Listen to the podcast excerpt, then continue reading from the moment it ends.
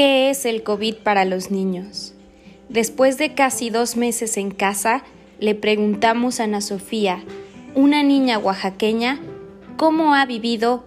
todo este encierro desde sus pequeños ojos y su perspectiva de vida. Nos encontramos en este momento con Ana Sofía,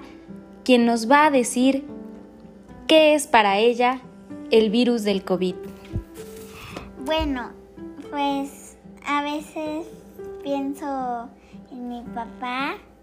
o a veces me preocupo un poco por mis abuelos o por mi mamá cuando estoy con mis abuelos, pero cuando estoy